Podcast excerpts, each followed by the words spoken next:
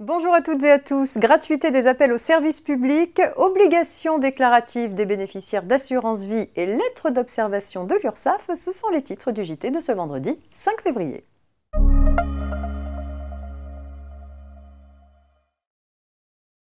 Depuis le 1er janvier 2021, tous les appels au service public sont gratuits. Les administrations, à l'exception des collectivités territoriales et de leurs établissements publics, ne peuvent plus recourir à un numéro téléphonique surtaxé dans leurs relations avec le public. Cette mesure résulte de la loi du 10 août 2018. C'est donc la fin des appels surtaxés pour joindre l'administration, et notamment concernant les entreprises, l'URSSAF ou Pôle emploi. Le service est gratuit, seul le coût de l'appel reste à la charge de l'usager, tarifé au prix d'un appel local ou inclus dans le forfait téléphonique.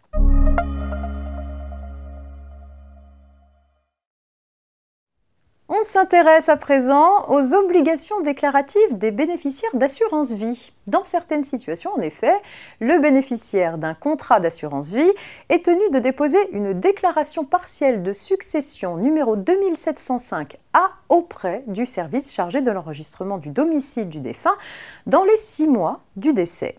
Un nouvel imprimé de déclaration téléchargeable sur le site officiel impôt.gouv.fr vient d'être publié par l'administration fiscale. Ce nouvel imprimé contient désormais une partie dédiée au certificat d'acquittement ou de non-exigibilité de l'impôt. Ce certificat doit être rempli par l'administration fiscale puis adressé au bénéficiaire de l'assurance vie. Ce dernier doit ensuite le présenter à la compagnie d'assurance afin d'obtenir le versement des sommes qui lui sont dues.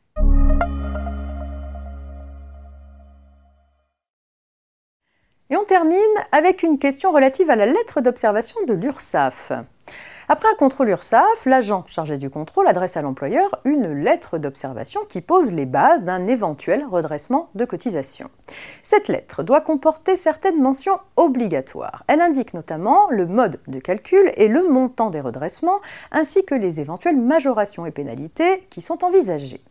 L'employeur a 30 jours en principe pour faire valoir ses arguments susceptibles de minorer ou même d'annuler le redressement envisagé.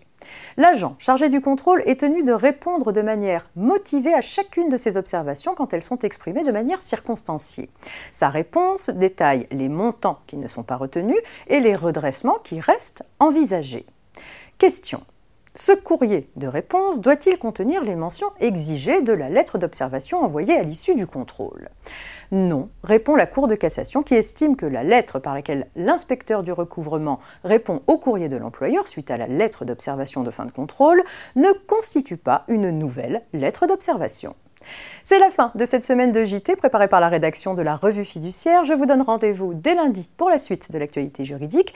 Et d'ici là, vous pouvez réécouter l'ensemble des JT en podcast sur rfplay.fr. Très bon week-end.